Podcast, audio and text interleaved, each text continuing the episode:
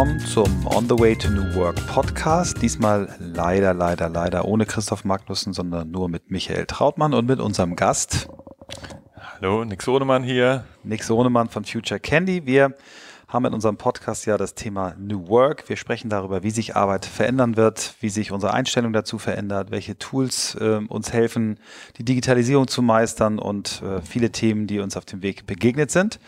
Und mit Nick bin ich gerade in welcher Stadt? Sag nochmal, ich vergesse es immer wieder. Ja, wir sitzen hier in Palo Alto gerade, ja. In Palo Alto im Silicon Valley auf einer Reise, die Nick äh, zusammen mit mir und dem GWA, dem Gesamtverband Werbeagenturen, beziehungsweise jetzt heißt der Gesamtverband Kommunikationsagenturen, für Kunden und Agenturen hier organisiert hat. Äh, ich muss dazu sagen, organisiert habe ich es nicht, sondern das hat natürlich die Geschäftsstelle bei uns gemacht. Ich habe mal irgendwann die Idee dazu mitgeboren und wir sind hier quasi eine Woche, um uns inspirieren zu lassen und das wird auch immer in unserem Gespräch heute eine Rolle spielen. Aber wir fangen natürlich wie immer bei dir an.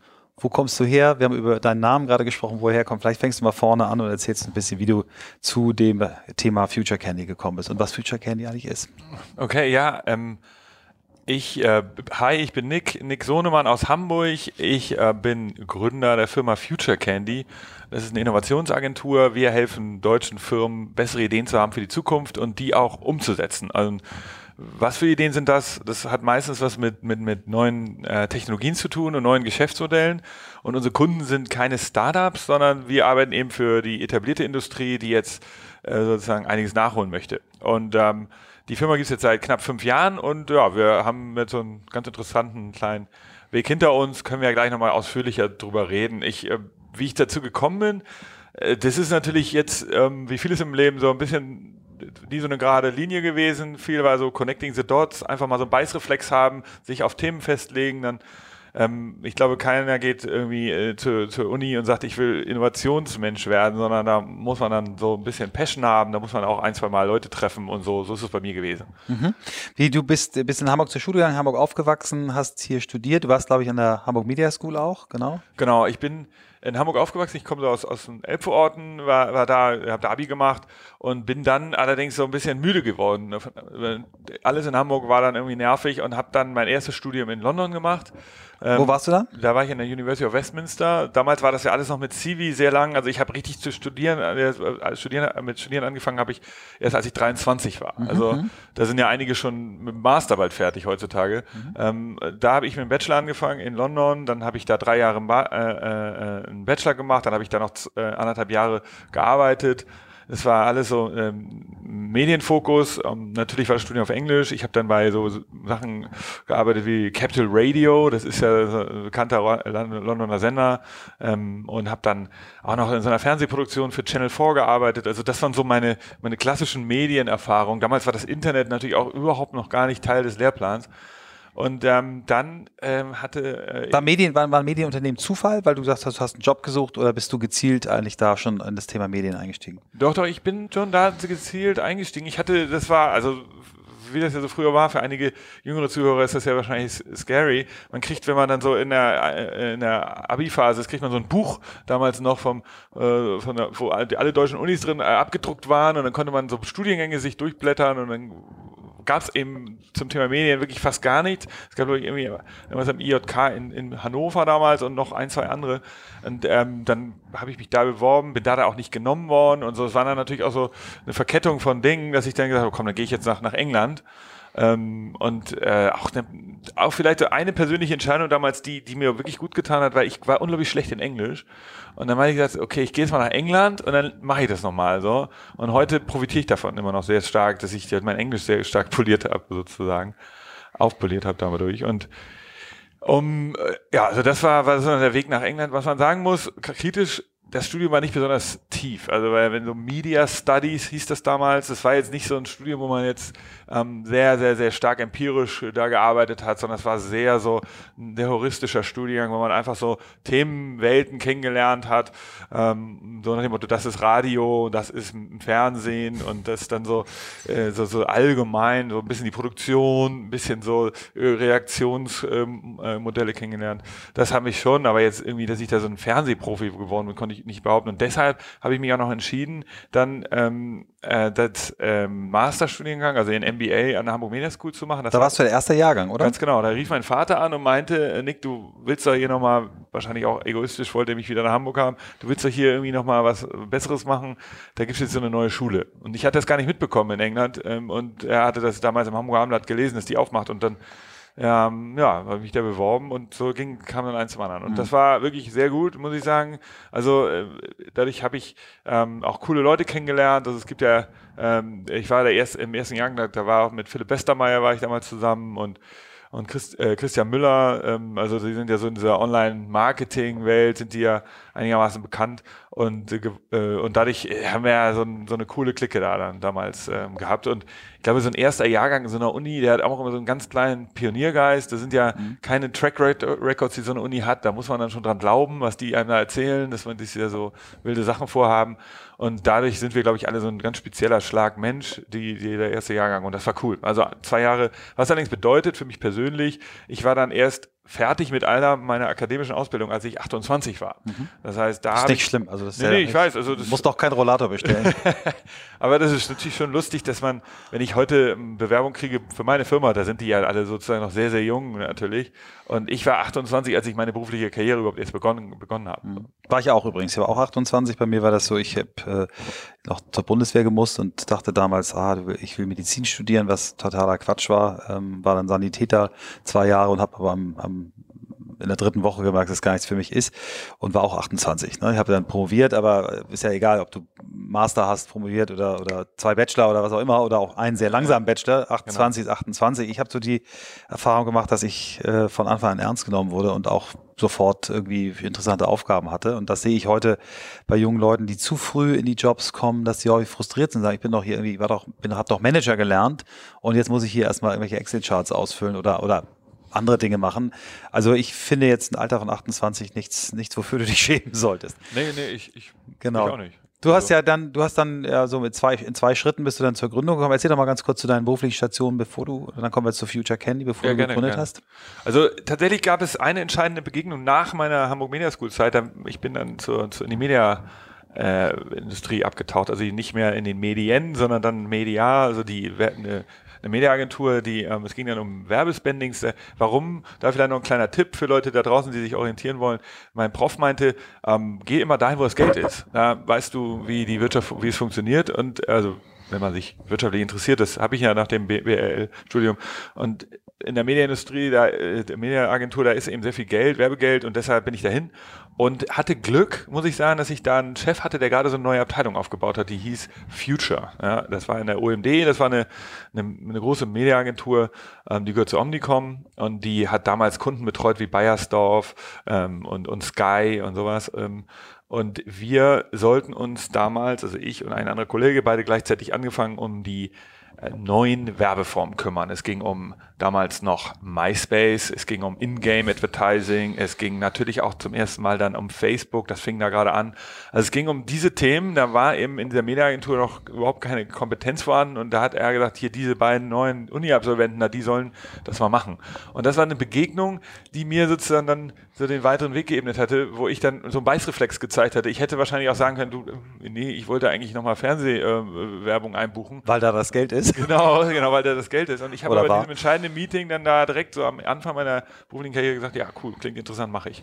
Und das war dann so der Weg, der bis heute ja eigentlich dann so eine Weichenstellung, die bis heute dann so äh, mein, mein, mein Leben geprägt hat. Ich habe dann ähm, nach der Zeit bei der OMD dann bei einem Trendforschungsunternehmen angefangen, die so Studien machen, also sozusagen so Trend One war das, ne? Genau, Trend One heißen die. Die machen ähm, äh, Reports, Studien zu gewissen Trends, Megatrends. Ähm, das ist so kann man. Damals waren das so Themen wie Cocooning oder so. Und dann gab es da so einen Report zu. Dann hat man den an irgendein Unternehmen verkauft, die dann gesagt haben, oh, was, was muss ich jetzt? Wie muss ich meine Produkte verändern?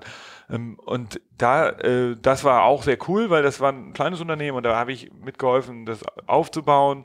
Ähm, natürlich nicht alleine, da waren ja einige beteiligt, aber es hat Spaß gemacht und irgendwann ähm, habe ich meine eigene Firma gegründet. Das ist eine, kann ich ja gleich noch mehr mhm, Genau, genau. Äh, wie, wie war die, wie ist dann die, also du hast von, von Connecting the Dots, äh, das haben wir jetzt schon ein paar Gesprächen, diese, dieses Bild gehabt, äh, mhm. was Steve Jobs ja auf seiner berühmten Rede genutzt hat. Ich finde das ein schönes Bild, ähm, werde das auch im Buch verwenden, habe das auch mal so für, für die Selbstanalyse äh, für meine Person mal genutzt. Und was ich schön finde, also du hast jetzt gesagt, quasi so OMD Future Abteilung war schon so der, der Startpunkt. Aber für mich ist eigentlich schon, wenn ich das jetzt rückblicke, die Entscheidung, einen völlig neuen Studiengang zu nehmen, ist für mich auch schon dort. Ne? Also zu sagen, den Mut zu haben, ich mache was, ich setze auf was ganz Neues, was es vorher so nicht gab, äh, finde ich cool. Aber ja, wir, wir, oder ja, sogar, wenn du so siehst, ja, interessant, ähm, sehe ich jetzt selber an dieser Schritt nach England zu gehen, weil das ah, war ja auch, auch genau, genau dasselbe. Ja. Auch da, dahin zu gehen, wo es weh tut. Ne? Ich, ich ja. mein Englisch ist scheiße und ich gehe nach England, finde ich cool. Okay. Ähm, Habe ich auch mal gemacht, als ich in die, in, in die, in die Abi-Jahrgänge gekommen bin. Meine schlechtesten Noten in der 10. Klasse waren Mathe und Deutsch mit äh, jeweils einer 4 und ich habe dann das als Leistungskurs gemacht. Ist aber nicht aufgegangen, hat nicht geklappt. Ich bin da nicht besser geworden, sondern aber war okay.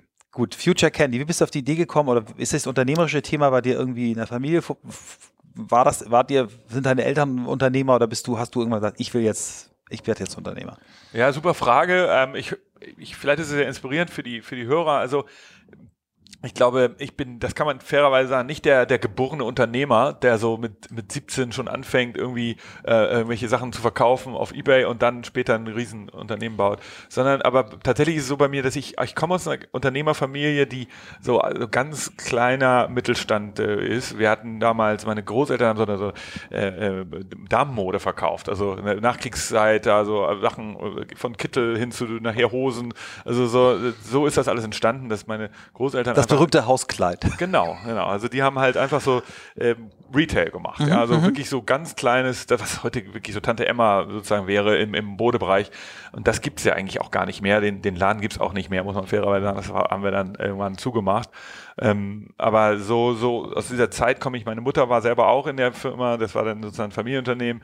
Und mein Vater kommt auch aus einer Unternehmerfamilie, die haben im, im, in, der, äh, in der, eine Schiffsmalerei gehabt. Ne? Mhm. Damals war, wurden noch Schiffe äh, gebaut in Hamburg, in der, sozusagen um die Kriegszeit rum. Und da gab es, meine Großeltern hatten ähm, da eine Schiffsmalerei. Aber das, auch das gibt es natürlich inzwischen. Schiffsmalerei heißt, die Schiffe äh, genau. angestrichen genau. haben. Also die ja. haben vor allen Dingen dann entweder natürlich Schiffe, die gewartet wurden, da mhm. gibt es mhm. heute auch noch Schiffsmalereien, aber die sind natürlich sehr, sehr, das hat sich alles sehr stark konsolidiert. Und damals gab es aber auch noch Schiffe, die gebaut wurden und die mussten mhm. auch gemalt gemalt werden. Mhm. Also so Anti-Foiling-Beschichtung und genau, so. Genau, sowas mhm. alles. Und das, da gab es ganz viele so kleine Betriebe und dazu gehörte auch der Betrieb meiner, äh, meiner, meiner, meiner Familie und, äh, von meinem Vater. Und nur das ist alles heute, gibt es das nicht mehr. Das ist alles jetzt konsolidiert, komplett genauso wie in diesem Modebereich. Nur ähm, daher kommt sozusagen mein, äh, kommt meine Familie und direkt allerdings muss ich sagen, meine Mutter, also ja, sie war in diesem Familienbetrieb, mein Vater war Angestellter äh, woanders. Also so ganz direkt Unternehmertum, mhm. so wie man sich das so vorstellt, ähm, war es dann nicht. Äh, meine Mutter war einfach sehr operativ. Die war halt im Laden und so, wie man sich vorstellt. Ähm, sehr klein. Aber ich hatte, glaube ich, ein bisschen so diesen Gen, dieses Gen, dass ich sagte, ich will das auch machen. Und das ist vielleicht jetzt die Story, wie äh, macht man sich dann selbstständig in so einer Situation als Angestellter. Und ich war ja bei Trend One und dann gab es so eine Gemengelage. Und da gab es nicht so diesen einen Moment, aber es gab so eine Gemengelage. Also es kamen mehrere Sachen zusammen. Erstens war ich, glaube ich, dann so fünf Jahre knapp bei Trend One, den Laden mit aufgebaut und habe da so meine persönliche Zukunft jetzt nicht gesehen, auch weil das ja selber ein kleines Unternehmen war, du da nicht mehr so weiterkommen konntest. Da gab es dann den Gründer und, und fertig. Dann ja, gab es meine private Situation. Ich, ich war selber, hatte noch keine Familie, ich war so Mitte 30, gedacht so, jetzt ist nochmal eine gute Gelegenheit, wenn ich jetzt warte und so, dann ähm, wird sich das vielleicht, wird das Risiko halt höher für mich. Äh, dann war es so, dass ich gedacht habe, ich, ähm, äh, ich will es halt irgendwie einfach nochmal versuchen und ich kann ja auch mich wieder anstellen lassen. Und so kamen so zwei, drei Gedanken zusammen und dass ich gesagt habe, so jetzt mache ich Dann habe ich einfach gekündigt, habe an den Wochenenden, bevor ich gekündigt habe, aber das ist ein ganz Wo komischer quietschender Tisch hier. Okay. Äh, Alles gut. Also ich habe dann äh, an den Wochenenden, bevor ich gekündigt habe, ähm, so soll ich nochmal zurück? Dann? Ja, alles gut. Ne? Wir nehmen die quietschende Tisch, nehmen wir ruhig mit. Okay. Ähm, dann an den Wochenenden, bevor ich kündige, habe ich mich dann natürlich hingesetzt, überlegt, was mache ich und und so kam es. Also um es jetzt sozusagen konkreter zu machen, Future Candy ist eine Firma, die ähm, Sachen umsetzt, ähm, weil das ist das, was dieses Trendforschungsunternehmen nicht gemacht hat. Die haben halt dann gesagt, hier ist ein Trend, den gibt es, bitte liebe BMW, bitte liebe äh, Mercedes, bitte liebe äh, Ergo-Versicherung, das sind so Trends und dann haben die gesagt, oh, das ist ja toll, toll, total interessant, was können wir jetzt damit machen?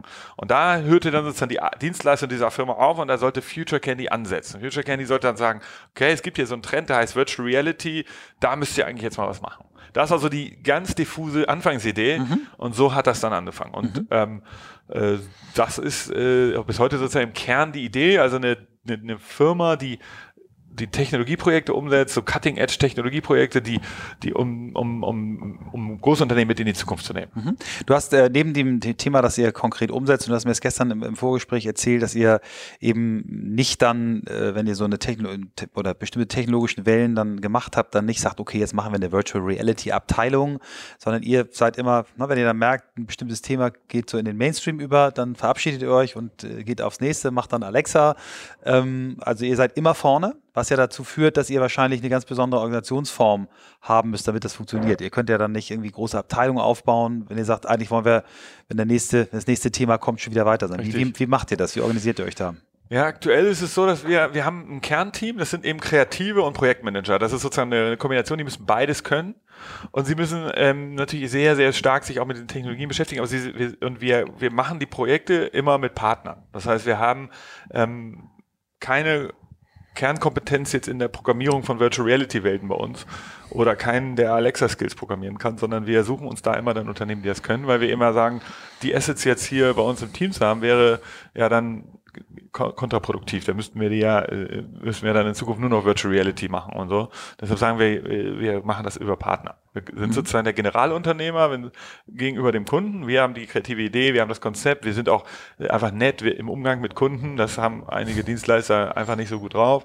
Und wir, wir steuern das Projekt dann nach hinten raus. Mhm. Und die, diese, diese Partner, findet ihr die nur in Hamburg oder seid ihr da international? Sucht ihr euch internationale Partner? Ja, wir, wir haben, wir suchen international, wir suchen eigentlich weltweit. Das haben wir mhm. unseren Kunden immer so gesagt. Ich muss sagen, in Wirklichkeit bleibt es dann in Deutschland ähm, oder in der Dachregion. Wir haben in Wien auch einen Partner noch, aber ähm, die, die, das ist einfach dann so vom, vom Handling besser. Mhm. Einfach, weil mhm. du, ähm, genau. Ihr macht ja noch andere Sachen, vielleicht zwei, zwei Sachen, die, die ich nochmal kurz ansprechen muss. Aber das ist Tech-Abo, was du mir erzählt hast. Also ihr, ihr bringt die Technologie, die Gadgets, die, die uns hier so alle umgeben oder die wir so auf der CES bewundern und dann uns fragen, wie komme ich jetzt daran, die bringt ihr quasi über so ein Abo an eure Kunden ran. Erklär das mal ganz kurz, wie das aussieht. Ja, also dahinter steckt ähm, eine Idee, dass wir natürlich die, die, die Firma selber, Future Candy ist ja, wenn ihr so wollt, einfache, ein einfaches Body-Lease-Geschäftsmodell. Das heißt, wir sind wie eine Agentur, wir rechnen sozusagen nach Tagessätzen dann ab, diese Projekte. Das skaliert natürlich jetzt nicht besonders gut.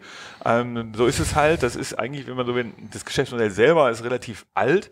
Aber das Tech-Abo, das wir dann entwickelt haben, soll das halt so ein bisschen verändern. Das ist ein skalierbares Modell. Das heißt, wir kaufen neue Technologien ähm, alles in der großen Varianz, 3D-Drucker, 3 Drohnen, ähm, Artificial Intelligence wie Alexa, wir kaufen Virtual Reality, Augmented Reality, also all diese Themen, die jetzt gerade heiß sind, wir kaufen diese Sachen und wir geben äh, Kunden Zugang dazu. Also Kunden sind in dem Fall Unternehmen, das kostet halt auch ähm, äh, Minimum 18.000 Euro. Äh, wir geben Unternehmen Zugang zu diesen Technologien und sie dürfen das ausprobieren. Im Jahr oder so, ne? Genau, genau. Also 18.000 Euro im Jahr, dafür gibt es im Klasse, in der klassischen Lieferung, Belieferung äh, einmal im Quartal eine Box. Da sind dann irgendwie so. So wie Glossy, Glossy Box für Nerds. Genau, also so ein Vergleich wäre eine Glossy Box für Nerds oder auch der Lesezirkel. Mhm. Ähm, man kriegt eh so, ähm, äh, jetzt im ersten Quartal kriege ich dann zum Beispiel ganz neu die HoloLens, weil die gerade rausgekommen ist. Dafür kriege ich aber die Alexa und das ist, die hatte der Kunde, der letzte Kunde im letzten Quartal. Also mhm. so eine Quartalsbelieferung, wo man so ein paar neue Sachen dabei hat. Einige Sachen sind schon so zwei, drei Monate alt. Aber für die meisten Unternehmen, fair, fair, muss man fairerweise sagen, sind zwei, drei Monate auch immer noch sehr, sehr neu.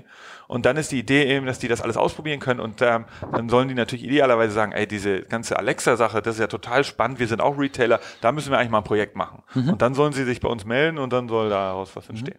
Und das zweite Thema, was ich noch kurz ansprechen äh, wollte, ist das Thema ähm, Reisen, dass ihr ja auch, ähm, jetzt bist du ja bei uns quasi gebucht gewesen für den, für den einen Tag, für den Silicon Valley Tag, kommen wir auch gleich noch drauf, aber du machst ja komplette Reisen, die du anbietest. Vielleicht erzählst du auch mal was, was für Unternehmen kommen da mit, warum macht ihr das, was ist so der, der, der Insight dafür? Genau, also wir machen noch Silicon Valley Reisen, das ist ein kleines Produkt in dem, in dem gesamten Portfolio von Future Candy, also was jetzt den Umsatz angeht, aber es ist ein, ein wunderschönes Produkt. Wir fahren mit, mit, mit deutschen Unternehmern oder deutschen Managern hier rüber, machen äh, eine Woche lang ähm, Besuche bei Firmen, allerdings eben anders als jetzt der GWA das macht, anders als viele, viele da draußen das machen. Wir besuchen eben nicht Google, Facebook und Twitter, also keine börsennotierten Unternehmen, sondern wir besuchen so die nächste Generation an Unternehmen, also äh, digitale Mittelstand, wenn man so will. Das sind also Firmen, die, die, ähm, die, die gerade loslegen, die Hochtechnologie entwickeln, wo wir auch, und das ist das entscheidende, Zugang zu den Gründern bekommen. Also da geht es bei uns eben mehr um die Business-Themen, es geht um die Technologie-Themen, es geht auch um den, um den Mindset, es geht nicht so sehr um Marketing-Themen. Also bei uns kann man jetzt nicht erleben, was Facebook gerade bei Instagram für eine neue Werbeform ähm, plant. Das fehlt bei uns leider raus. Ähm, aber deshalb, wer sich dafür interessiert, sollte wahrscheinlich mit dem GWA weiterhin fahren. Wer sich jetzt bei uns für sozusagen neue Geschäftsmodelle interessiert oder auch Startup-Finanzierung, wie, wie redet man eigentlich mit Investoren, dann das mal von so einem Gründer zu hören, der da mit kleiner Perkins oder mit, mit Sequoia Sequoia Capital verhandelt hat. Solche Geschichten von so einem Typen mal mitzuerleben, das ist unglaublich. Und da, das inspiriert einfach unglaublich viele Menschen.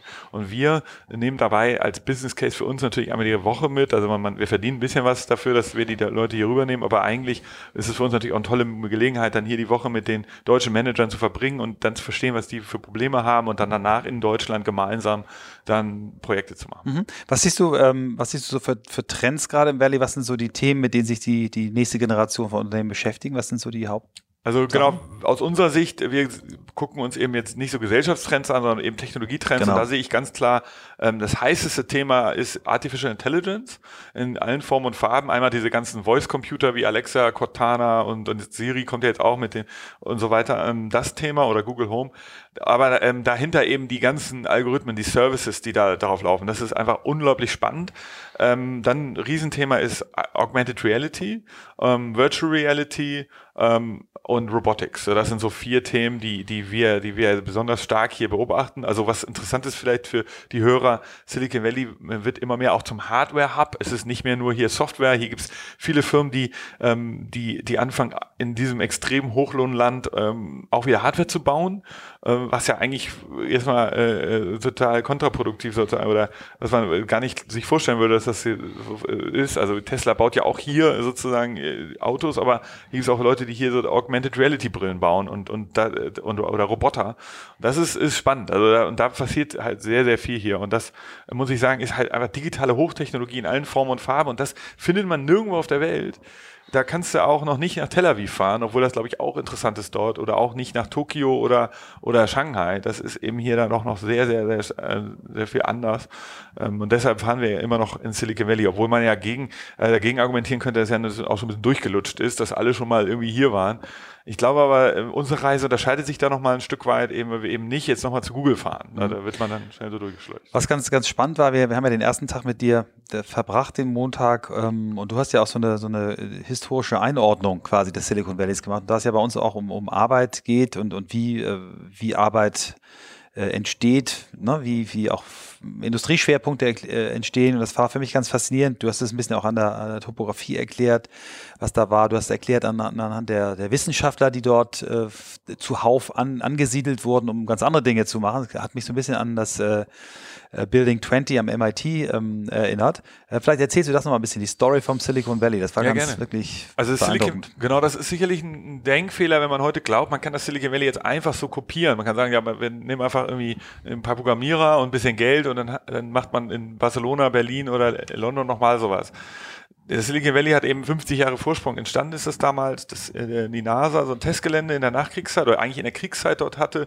Es gab da ein billiges Land. Das Silicon Valley war eigentlich ein Bauernland. Da waren einfach wahnsinnig viele Agrarflächen. Und da hat eben die NASA gesagt, hier, das ist ja ihr billiges Land, haben da jemanden das abgekauft und haben da so ein Testgelände gebaut für Flugzeuge, für, ähm, für Technologie. Und da haben sie damals natürlich dann viele Leute angesiedelt, also Forscher, die da irgendwie an Flugzeugen gebaut haben. Und die sind dann in der Nachkriegszeit arbeitslos gewesen. Und äh, dadurch ist da so ein sind dann einmal natürlich daraus sind dann Gründer geworden, da sind dann aber auch Unternehmen hingegangen, weil die gesagt haben, hier ist eh billiges Land, also die Bauern haben dann halt ihr Land verkauft und, und so ist das langsam entstanden. Also Mountain View, wo Google heute sitzt, das ist halt ein kleines Dörfchen gewesen. Da konnte man eben auf den Mountain gucken. Dadurch war das, hieß das so. Und das war, der kreative Mehr ist hier nicht eingefallen als Ortsname. Ähm, äh, und so, heute ist das alles hier natürlich längst kein Agrarland mehr.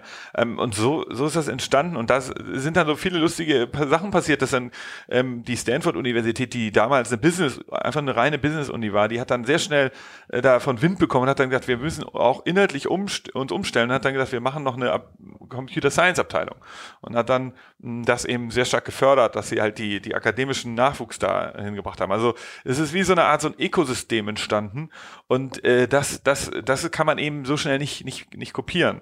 Und äh, das, das muss man einfach verstehen, wenn man, wenn man sagt, ja, wir machen einfach nochmal so ein geben da, wir so machen jetzt einen Coworking Space und geben da irgendwie staatliches Geld, dann haben wir auch sowas ähnliches. So, so ist es halt nicht. Mhm. Ja, Stanford, du, äh, gutes Stichwort hast du uns ja auch hingeführt. Es war unfassbar beeindruckend. Ich war vor ein paar Wochen an der Columbia in New York, war schon sehr beeindruckt, wie so ein Campus äh, aussieht, aber das ist ja unglaublich, wie groß das ist, wie viele Fakultäten, äh, die Fläche, du sagst immer, das ist ein Golfplatz, auf dem auch studiert werden kann. Äh, du hast uns drei, drei junge Europäer da präsentiert, die auch, auch berichtet haben, zwei Doktoranden, einer, der sich schon selbstständig gemacht hat, einen Master gemacht hat im Bereich äh, Software für, für Solarenergie. Es waren sehr beeindruckende Persönlichkeiten, wo du wirklich das Gefühl hast, ähm, also wenn man in Deutschland immer liest, die, ähm, die nachwachsende Generation, das sind alles so verpeilte Typen. Die drei waren wirklich sehr, sehr beeindruckend. Also da an der Stelle nochmal danke dafür. Ähm, vielleicht kommen wir, bleiben wir mal bei dem Thema nochmal, weil, weil du, du hast sehr schön eben die die Trends im Silicon Valley, die du siehst, äh, zusammengefasst, AI, Augmented Reality, Virtual Reality und Robotics, das sind ja alles Trends, ähm, die erheblichen Einfluss auf, auf das Arbeiten haben werden. Ne? Was, was siehst du da für Entwicklungen? Was glaubst du, wird da auf uns zukommen? Ja, das ist eine super Frage. Die bekomme ich auch sehr oft von meinen Kunden in Deutschland. Äh, da gibt es ja also eine Angst, dass man irgendwie aus, dass man keine Arbeit mehr hat. Und das erzähle ich jetzt auf so einer, das ist ja mal so einer philosophischen Ebene, kommt man dann, oder man wird schnell auf so eine philosophische Ebene kommen, also was bedeutet Arbeit eigentlich heute und so weiter. Also, um das mal runterzubrechen, die ähm, Technologien, die hier entstehen, glaube ich, der Treiber ist immer, dass wir alle früher nach Hause kommen. Also das ist, glaube ich, sozusagen der grundsätzliche äh, Antrieb der Erfinder, die sich jetzt so einen Roboter ausdenken. Die sagen, was, dass der Roboter nimmt irgendjemand irgendeine Arbeit ab, damit ähm, der fürjenige früher nach Hause kommt. Das ist, glaube ich, so der große Treiber. Also eigentlich geht es schon dafür, äh, darum, Arbeit abzuschaffen.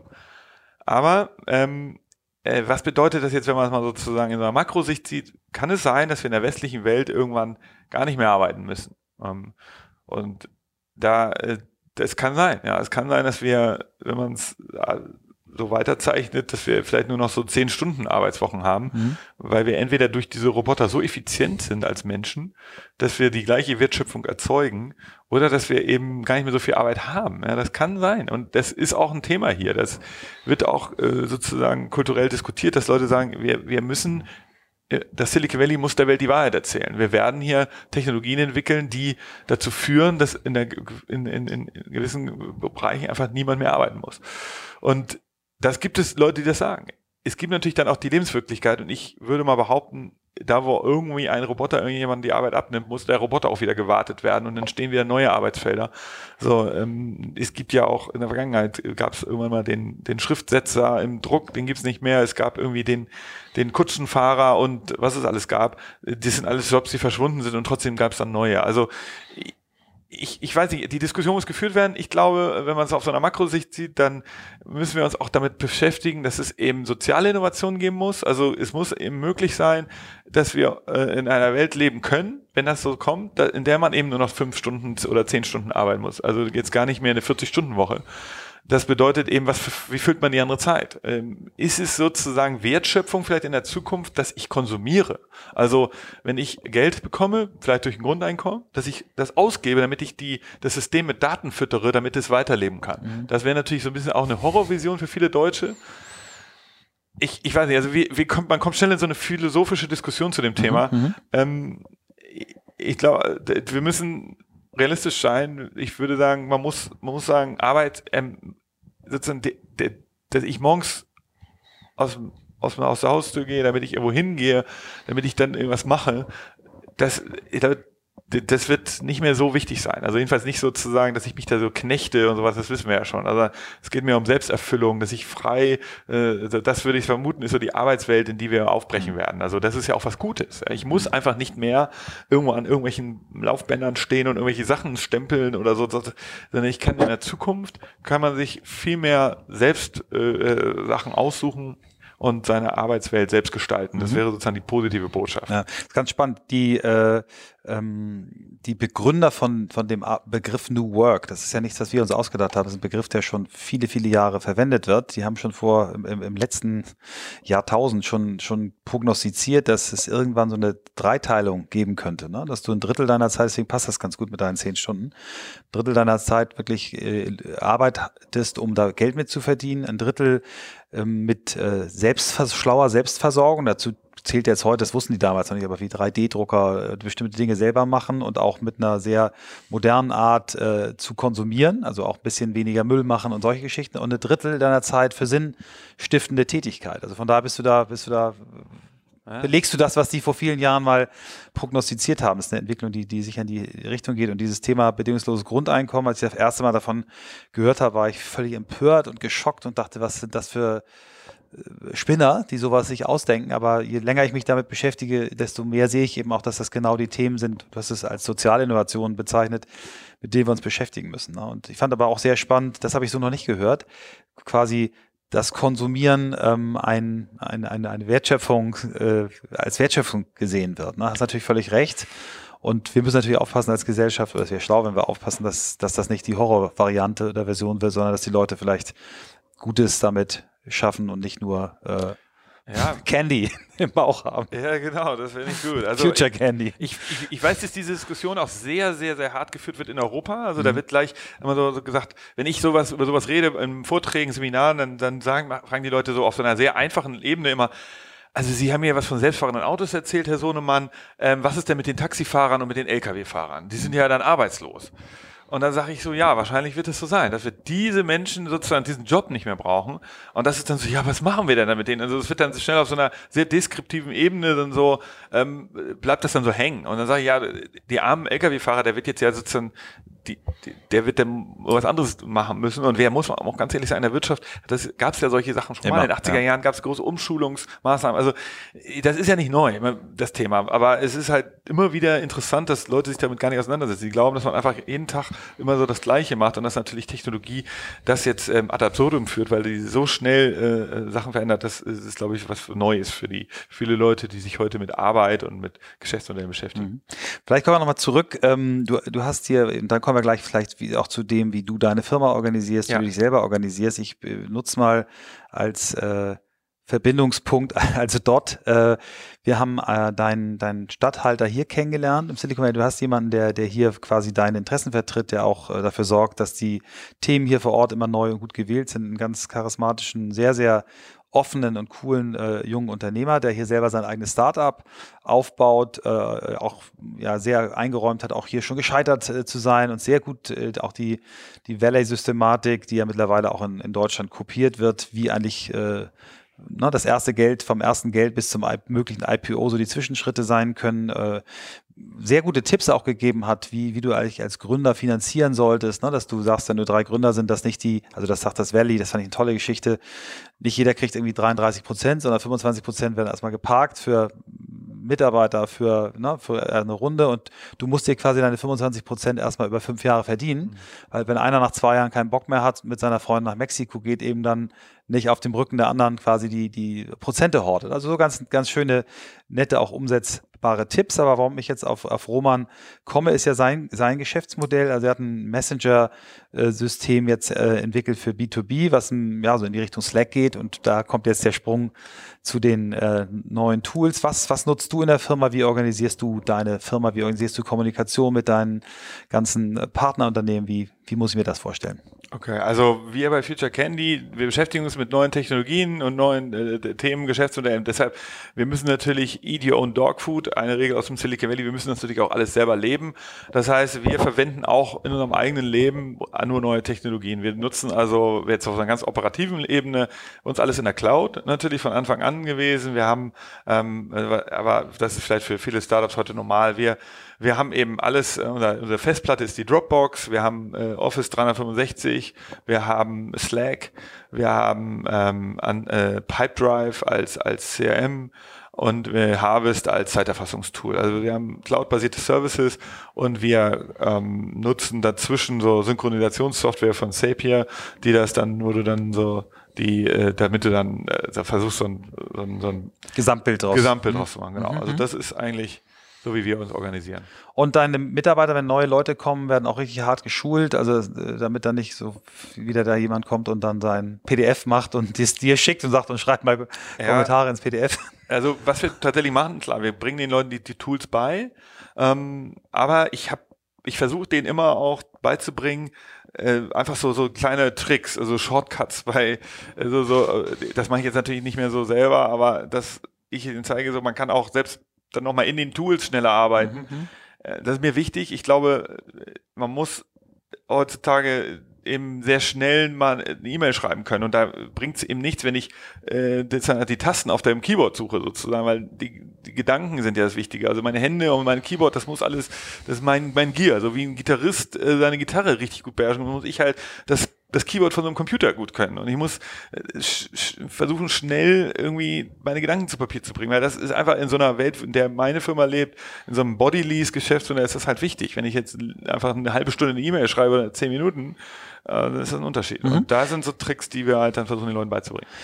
Du hast ein Stichwort, was, was äh, viele äh, jüngere äh, Unternehmen auch äh, ja von Anfang an machen, was so die so etwas etabliertere, wenn ich in meine Industrie gucke und mal in Deutschland fragen würde, wie viel der klassischen Werbeagenturen nutzen CRM-Technologie und nutzen die wirklich, ähm, wird es wahrscheinlich etwas dünner. CRM erfordert wahnsinnig viel Disziplin, finde ich. Also wenn du Tools einsetzt, wie machst du das? Also du hast gesagt, Pipedrive nutzt ja, wie, wie, wie nutzt ihr es? Ist es äh, einfach nur für euch, ja, da haben wir unsere Adressen oder nutzt ihr es wirklich auch, um euer, um euren Geschäft zu steuern, um, um New Business zu machen? Ähm, misst du deine Leute daran? Also nutzt du Listen, Tools, Tracking, um, um auch zu sagen, pass mal auf, hier, Alter, du hast hier ein bisschen wenig äh, zum Geschäft beigetragen oder wie, wie, wie geht ihr damit um mit CRM? Ja, es, äh, also es ist eine super Frage. Äh, das Problem kann ich auf jeden Fall genauso wie, du es gerade beschrieben hast, äh, wiedergeben oder ist bei uns genau das gleiche. Wir wir, wir nutzen das, aber wir nutzen natürlich auch nicht alle Funktionen. Also es gibt dann Momente, wo ich so erratisch dann mal gucke, ey, wer hat sich hier eigentlich eingeloggt, wann hat der letzte irgendwas dazu äh, beigetragen, dass hier der Deal da, ähm, äh, dass der Deal sich da weiterentwickelt hat. Und dann gibt es wieder Phasen, wo wir einfach operativ äh, andere Themen haben und dann vergesse ich das. Also da muss ich sagen, da wahrscheinlich mein eigener Managementstil ist da noch nicht ausgeprägt genug. Ich wir wollen das natürlich so machen, weil wir wollen transparent haben. Wir, sagen, wir wollen sagen, hier, guck mal, das sind die Deals, das haben wir auch besprochen, das wolltet ihr machen, das habt ihr jetzt nicht gemacht. Also dann, dadurch wird es ja auch für alle nachvollziehbar, wie so eine Firma funktioniert, damit man sich auch sozusagen als, als Management da sozusagen politisch auch absichert, dass man nicht so willkürlich erscheint, wenn man irgendwann mal jemanden kritisiert und sagt, hier, also da hast du jetzt aber noch nicht genug getan. Aber ich muss sagen, es fällt einem wirklich schwer. Also und da sind, das ist, glaube ich, ähm, ein Thema, das ja viele CRMs versprechen, so Automatisierung. Ja, also so, oder so ein Salesforce, also da soll man ja sehr viel automatisieren können. Ähm, wir haben uns das auch angeschaut. Das ist, glaube ich, für die Größe meiner Firma ist das noch nicht sinnvoll. Aber ähm, das ist natürlich, was, was ich mir wünsche, dass man, dass, dass ich auf so einen Knopf drücke und dann sehe ich alle Reportings und ähm, die kommen sozusagen zu mir. Ich muss gar nicht mehr was anfordern.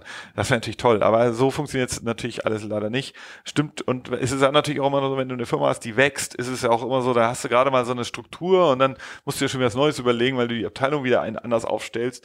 Ich glaube, da muss ich sagen, da bin, da bin ich auch selber, ich persönlich jetzt auch nicht so der Unternehmer-Haudegen. Ich bin jetzt nicht bei der vierten Agentur, die ich gründe und das macht man immer so nach Schema F, sondern da bin ich jetzt mein erstes Mal, dass ich eine Firma baue und da ähm, in so einem neuen Geschäftsmodell, äh, so inhaltliches Geschäftsmodell zumindest, da muss man natürlich dann irgendwie selber gucken, wie, wie kriege ich es hin. Und äh, zumindest versuchen wir es mit den modernen Tools, weil ich glaube, ich, ich denke immer, okay, die, die haben ja zumindest schon mal so viele äh, Sachen, die haben sich ja irgendwas ausgedacht, diese Erfinder von diesen Tools, dass sie sagen, okay, wir wollen es besser machen. Dann denke ich, okay, vielleicht helfen wenigstens diese neuen Tools, einige Fehler zu vermeiden. Ja, also dein Setup klingt schon mal ganz gut. Äh, wenn jetzt Christoph, mein, mein Partner hier sitzen würde, der würde leuchtende Augen kriegen und noch andere Fragen stellen. Also das klingt, klingt glaube ich, schon sehr, sehr vernünftig. Ähm, äh, Slack hat Slack dazu geführt bei euch, dass ihr intern keine Mails mehr schreibt oder ist das ähm ja, nein. Also wir schreiben schon noch ein paar Mails, aber tatsächlich sehr, sehr viel weniger. Also ähm, ähm, ich finde es zum Beispiel manchmal bei Slack mühsam, dass man natürlich immer, wenn man mal so CC-Sachen machen will, wenn man drei Leute CC, dann muss ich ja immer wieder eine neue Gruppe gründen wegen, äh, wegen sowas. Oder ich kann dann mit diesen Ad-Zeichen arbeiten. Da bin ich mir aber nicht sicher, ob die das auch bekommen oder ob die das lesen. Ähm, äh, also da bin ich, äh, da muss ich sagen, da manchmal mache ich der Einfachheit halber dann eine E-Mail, aber es hat natürlich klar, also vieles so allein diese E-Mail, das müsst ihr mal lesen oder so, diese das ist ja das was man einfach dann überhaupt nicht mehr hat. Das ist alles Slack bei uns. Mhm. Wie jetzt kommen wir mal von der von der Firma auf dich als Person, wie wie organisierst du dich? Ich meine, du bist sehr viel unterwegs. Wir haben gestern darüber gesprochen, wie oft du eigentlich auch in der Welt rumfliegst. Du hältst viele Vorträge, äh, musst quasi auch zwangsläufig remote arbeiten. Hast du trotzdem so Rituale, dass du deinen Tag nach bestimmten äh, Grundsätzen anfängst? Fängt er immer gleich an oder wie, wie organisierst du dich selbst? Ähm, ich ähm, ich habe da nicht so eine ganz klare Struktur. Ich bin ein bisschen ein kreativer Chaot, würde ich sagen. Hm, Future Candy ist ja auch so eine Kreativagentur und dann sage ich immer, ich bin der Kreativchef so noch. Ähm, aber das heißt also, da bin ich jetzt nicht der nicht das beste Vorbild, gebe ich ehrlich zu. Ich mein mein äh, paar Fakten dazu. Erstens, also wie ich bei mir ist der Kalender ganz wichtig, auch schon fast für mein Privatleben. Also Outlook ist, ist, ist für mich sozusagen, alles was in Outlook ist, ist gut, was nicht, da ist, findet nicht statt. So ist es leider geworden, das ist wirklich fies, auch Freunden gegenüber äh, ist es schon so, das ist, ist nicht gut. Also da bereue ich auch immer, dass es sich so dass dazu gekommen ist. Aber so Outlook ist sozusagen das Device für mich. Was ich, ähm, was ich dann noch äh, mache, äh, also ich glaube, das ist jetzt typisch, ich komme ins Büro und dann versuche ich erstmal äh, E-Mails zu machen und sowas. Ich bin nicht so der Typ, der morgens schon mal im Büro, äh, zu Hause den Laptop aufmacht und dann nochmal schon mal die ersten Sachen macht. Ich, ich gehe wirklich ins Büro, ich brauche sozusagen diesen mentalen Sch Sch Cut. Ich kann nicht äh, sagen so, ey, lass uns doch alle im Homeoffice sowas machen. Ich bin auch nicht so ein Fan bei mir in der Firma davon, muss ich auch ehrlich zugeben. Ich würde jetzt, ich gebe nicht so gerne meinen Mitarbeitern die Möglichkeit, Homeoffice zu machen, weil ich glaube einfach, ich, aus meiner eigenen Erfahrung, dass man da nicht so viel produktiv ist wie in der Firma. Ähm, können wir aber gleich nochmal drüber reden. Ähm, was ich dann noch mache, das Einzige, was ich so als Ritual mache, ich gucke sonntags immer in meine, weil ich am Wochenende echt abschalte. Mhm ähm, gucke ich sonntags immer nachmittags in die Mails oder in meinen Outlook-Kalender und nach dem, nach dem Motto, so, was war jetzt eigentlich nochmal die nächste Woche? Also das ja. ist, glaube ich, so ein Ritual, das ich mache. Ist banal. Ich vermute, ja, ich vermute, machen viele so. Ja. Würde ich auf jeden Fall, obwohl ich, ich sag das so, man denkt immer, das machen alle so. Das, ich bin manchmal auch bei meinen Mitarbeitern überrascht, dass die es nicht machen. Die sind, ja. kommen morgens ins Büro und wundern sich, dass der Kunde da steht. Ach ja, habe ich vergessen. Mhm. Ähm, das, äh, das, das, deshalb, also Trick, ein Trick ist, sonntags schon mal in die Mails gucken und in die Kalender. Mhm. Und hast du so über den Tag, dass du, bist du sehr leicht ablenkbar durch, durch deine Devices oder sagst du auch, ich äh, mache dann auch mein, ich mache nur zu bestimmten Zeiten Mails oder, oder äh, asynchrone Kommunikation äh, nee. oder bist du so always on und äh, ja, also das ist responsive? Der, genau, das ist, ist ein Problem bei der bei so einer Firma, wir die haben alle sehr starken Zugang zu mir. Wenn ich da bin, kommen sie einfach so an und äh, das organisiere ich nicht. Ich, äh, dann, dann muss ich, ich versuche das eben so zu verbessern, dass ich halt insgesamt so das Operative einfach alles sehr kurz halte. Also ich versuche schnell zu antworten, kurze E-Mails. Und wenn ich was länger machen muss, dann mache ich es in den Randzeiten. Also das mhm, ist, mhm. glaube ich, ein äh, Syndrom, das viele Manager haben, dass man eben morgens um fünf Mal aufsteht, dann setzt man sich hin, muss die Präsentation bauen für den, für den, wenn man um zwölf Uhr einen Vortrag hat. So arbeite ich. Also ich, wenn mhm. ich weiß, ich habe einen zwölf Vortrag, dann, dann stehe ich halt immer um fünf Uhr auf. Dann sitze ich da und baue das mir zusammen. Das ist dann unangenehm, die ersten paar Minuten und Sekunden, aber dann geht's langsam. Und, oder ich sitze am Abend noch länger, weil mhm. ich dann mhm. sage, so, äh, jetzt muss das fertig werden. Aber ich bin tatsächlich nicht so der mega gute Typ, der jetzt so, also Freunde von mir sind Anwälte, die dann so bis 23 Uhr im Büro sitzen. Das schaffe ich auch persönlich nicht. Mag ich nicht so gerne. Ähm, da da, ich mag auch da meine Freizeit. Ich kann auch ganz gut abschalten, muss ich sagen. Das ist, glaube ich, ein, eine Fähigkeit, dass ich das kann. Ich weiß, viele Leute nehmen sehr viel so ihre Arbeit mit überall hin. Das geht bei mir dann. Was, was machst du, dass du das kannst? Hast du bestimmte Sport, Meditation, irgendwie Sachen, die, dich zur, die du zum Ausgleich machst oder was? Ja, also was ist dein Rezept? Nee, mein Rezept ist ähm, Impulse. Also ich brauche extrem viel Impulse. Also wenn ich, wenn ich mich einfach nur aufs Sofa setze und sage, oh, ich muss mich mal entspannen, dann kommt das alles. Äh, ich lenke mich ab. Also da nutze ich dann natürlich Netflix, einfach so Consume, Eskapismus, würde ich sagen. Oder ich mache Sport. Ich habe einen Personal Trainer. Ähm, das ist für mich super wichtig. Ähm, Wie oft triffst du den? Den treffe ich, wenn es geht, dreimal die Woche. Wow. Mhm. Aber das ist, das habe ich natürlich sehr selten. Also wenn es geht, also mhm. meistens einmal die Woche, mhm. muss ich ganz ehrlich sagen. Aber das reicht auch. Also mhm. äh, das ist so ein, äh, jetzt auch nicht so ein Personal Trainer wie so ein, so ein Hollywood Personal Trainer, der dann nur für mich da ist, sondern es ist so ein, ich muss auch schon irgendwo hinfahren, da sind da, auch manchmal ist da noch jemand zweites, ist es so, so halb personal, mhm. aber es ist schon sehr, sehr individuell, es ist verschult, man muss da auch hin, man hat so einen Termin, es, dadurch kann ich es auch einrichten, wenn ich, wenn ich sonst sagen würde, ich gehe ins Fitnessstudio, dann. Steht im Outlook. Ja, genau, steht im Outlook. Wenn es, wenn ich sonst würde ich das einfach nicht machen, dann würde ich abends das alte bekannte Syndrom, dann würde man einfach sagen, ach, ich gehe morgen und dann geht man doch nicht.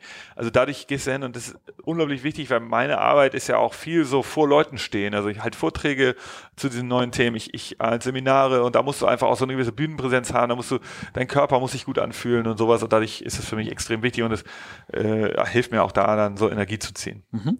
Wir stellen ähm, jedem unserer Gäste die Frage nach den wichtigsten fünf Büchern, die dich so in deinem Leben inspiriert haben. Kannst du ein paar nennen? Hast du fünf oder? Äh, ja, klar, also kann ich nennen. Ähm, ich weiß nicht, ob die Top 5 waren, aber eins, was mich beruflich sehr, sehr wichtig war, ist das Innovators Dilemma von Clayton Christensen, mhm. so ein mhm. Harvard-Professor, ist ein bekanntes Buch. Ähm, äh, der schreibt äh, da eben, wie, wie Disruptive Innovation funktioniert. Man muss sagen, das Buch ist halt, es war eine Doktorarbeit, der hat das dann so ein bisschen sozusagen aufpoliert, dass es lesbar ist, aber es ist immer noch ein bisschen trocken. Es gibt da so eine Fortsetzung von Innovator Solution, das ist dann ein bisschen lesbarer. Das ist, äh, kann ich äh, jedem da draußen ans Herz legen, der sich mit Innovation beschäftigt. Zusätzlich hat mir äh, geholfen ähm, das Buch äh, von Eric Rees, Lean Startup, das ist auch ein sehr bekanntes Buch, denke ich. Die, die äh, Steve Jobs Biografie fand ich super interessant. Elon Musk äh, Biografie. Das sind so vier Bu Bücher, also die mich, die so als Sach auf Sachbuchebene mhm. inspiriert haben. Ähm, aber ich äh, tatsächlich suche ich, lese ich gerne Sachbücher. Und ich äh, finde auch das Buch, was der Christoph Käse geschrieben hat, muss ich mal lobend erwähnen. Der, das Silicon Valley Buch, das ist echt eine super Arbeit. Die zeigt eben so diesen kulturellen Unterschied zwischen Deutschland und und, äh, und im Silicon Valley, also das ist jetzt ein inhaltliches Thema, was, für, was für mich wichtig ist. Also das ist ein super Buch, was ich gerne gelesen habe. Ähm, äh, also da, das sind so fünf Themen, fünf Bücher, die wirklich sehr thematisch in der Richtung laufen, was ich so mhm. jedes Mal ja mache. Du hast äh, zwei Biografien genannt. Ähm was ich äh, auch bemerkenswert finde. Äh, und das erinnert mich daran, dass du mir gesagt hast, dass du für dich auch das persönliche Gespräch unheimlich wichtig ist. Das wäre jetzt so meine vorletzte Frage. Warum Gespräche oder was, was, Warum sind Gespräche für dich wichtig? Genau, also ich erstmal, warum Biografien? Äh, ich glaube eben an, an Erfinder, an Menschen. Das ist das Lustige, in so einer immer technisierteren Welt wird doch eigentlich der entscheidende Menschen, das Entscheidende wird vorangetrieben durch Menschen und dadurch, ähm, es gibt eben da draußen jetzt, wie ich sagen, 5000 Erfinder gerade, die die Welt bauen und die denken sich Sachen aus und deshalb ist es interessant, die Biografien zu lesen von denen. Das persönliche Gespräch ist für mich wichtig, weil äh, die, du den Einblick gar nicht bekommen kannst in, in so in, in Business, wenn du nur Sachen liest. Also das ist also Kritikpunkt auch an Büchern, selbst sehr guten Büchern, dass so, so die Pain Points, die so ein Manager hat, also wenn der, der heute in der, in der Automobilindustrie arbeitet, das, das kannst du gar nicht äh, alles aufschreiben, das musst du im Gespräch erleben. Also so arbeitet Future Candy. Wir, wir haben eben sehr viel Begegnungen und ähm, ich beschäftige mich zur einen Seite eben, dass ich immer lese darüber, was Amazon gerade plant, aber dann, wenn ich dann so einen Daimler-Manager oder BMW-Manager zuhöre, der mir erzählt, so was so seine, seine Pain Points sind, wie das gerade alles läuft, die ganzen kulturellen Themen auch, die man eben gar nicht so auch vielleicht gar nicht so auf dem Rekord sehen will, das, das ist also so, wie ich, wie ich lebe, wie ich die Firma auch vorantreibe, wie ich auch glaube, weil als Dienstleistung, Service, was wir ja sind, musst du auch verstehen, was, musst das gesamte Bild sehen. Du kannst nicht nur sagen, ja, also in eurer Industrie, äh, Automobil, da gibt es selbstfahrende Autos, da müssen wir jetzt mal weiterdenken. Du musst, okay, so einfach ist es halt nicht. Also, weil das haben die ja auch schon gewusst, die Manager der Automobilindustrie. Du musst halt verstehen, was kann denen denn jetzt helfen? Denen hilft kultureller Wandel, wie können sie ihre Mitarbeiter mitnehmen? Und das sind so Sachen, die kriegst du eigentlich nur raus, wenn du viel mit Leuten redest. Und, ähm, und so, insofern, das Gespräch ist für mich ähm, das Aller, Allerwichtigste. Mhm. Letzte Thema, ähm, du hast es vorhin angerissen äh, bei der Frage, was machen wir eigentlich mit der Zeit, die wir haben, wenn wir weniger arbeiten. Ähm, hinzu kommt, wir sind jetzt gerade hier in einer Region, wo Menschen daran arbeiten, dass wir vielleicht irgendwann 500 Jahre alt werden, noch mehr Zeit. Ähm, und die Frage, die sich dann für viele stellt, auch ist der Sinn, Sinn des Lebens. Hast du, hast du für dich definiert, was, was dein Purpose ist? Ähm, ja, also ich. Warum stehst du morgens auf? Äh, ich liebe es, Menschen zu unterhalten und zu inspirieren. Das ist, äh, glaube ich, immer so mein Treiber gewesen. Und ich, ich liebe Arbeiten. Ich, ich mag einfach Sachen bauen, schaffen. Ich mag irgendwie äh, ins, ins Büro gehen und, und vorantreiben, also das, das ist, ist, ist cool. Mein Leben sozusagen der Sache zu widmen, das ist natürlich auch, auch, auch sehr selbstreferenziell. Also man, man, äh, ich gucke nicht oft so den, auf der Metaebene auf mein Leben und sage, hm, bin ich jetzt da jetzt auf so, so äh, auf dem geraden Weg. Also ich glaube, da unterscheide ich mich vielleicht von anderen Leuten, die hier bei dir im Interview sitzen. Mein mein, meine Vision ist so ein bisschen fuzzy, ich sehe nicht so genau, ich bin so eher so der Beißreflex-Manager. Ich greife mir so Gelegenheiten und baue mein Leben danach, baue auch meine Firma danach. Ähm, es gibt ja Menschen, die haben so eine ganz klare Vision, ähm, die so auf so einen Sinn hinarbeiten. Mein Sinn ist eher sozusagen dieses so äh, auf dem Weg bleiben und irgendwie so das, das bauen. Ist das gut?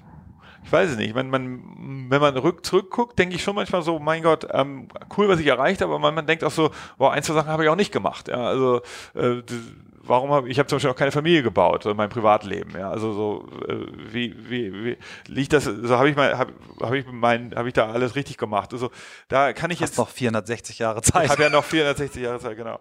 Also ähm, äh, ich ich, ich kann da nicht so eine ganz klare Antwort geben. Sinn des Lebens ist für mich einfach, äh, also einmal was mit Menschen zu tun haben, ähm, trotz aller Technologie und auf der anderen Seite eben Wertschöpfung schaffen, Firmen bauen, Menschen Arbeit geben.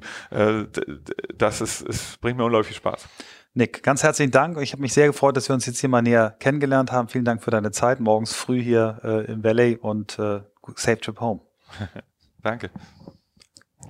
One more thing. Wir sind ja hier im Silicon Valley und es gibt einen Gedanken, den ich noch mit euch teilen wollte, äh, damit ihr sozusagen versteht, warum das Silicon Valley besonders ist und was vielleicht auch in Zukunft passiert. Und ähm, das ist, dass das Silicon Valley deshalb so besonders ist, weil es die ähm, Evolution nachgebaut hat. Und zwar im Bereich Business das System hier ist wie so eine Waschmaschine. Hier werden so schnell Firmen gebaut und wieder kaputt gemacht, dass sozusagen nur der wandlungsfähigste, der Beste äh, überlebt. Und das ist, glaube ich, nochmal so ein Gedanke, warum es so unglaublich schwierig ist zu sagen, ja, wir machen das nach. Äh, und warum es auch so, so besonders ist, dass, dass die, die, diese Evolution heißt, die, die, die wird rein, Geld reingegeben, dann kommen Gründer, die entwickeln irgendwas und dann am Ende äh, bleibt nur die beste Technologie, das beste Startup, beste, besten Gründer erhalten. Und ich glaube, das ist nochmal so ein Gedanke, den ich euch mitgeben wollte, nach dem Motto, was ist eigentlich so besonders am Silicon Valley? Ich hatte das Gefühl, das war so eine Botschaft, die, die man nochmal mitnehmen muss, dass es eben nicht nur hier de, das schöne Wetter ist. Hier wurde One More Thing erfunden. Hier wurde One More Thing erfunden. Das, war, das war One More Thing. Gut. Ciao.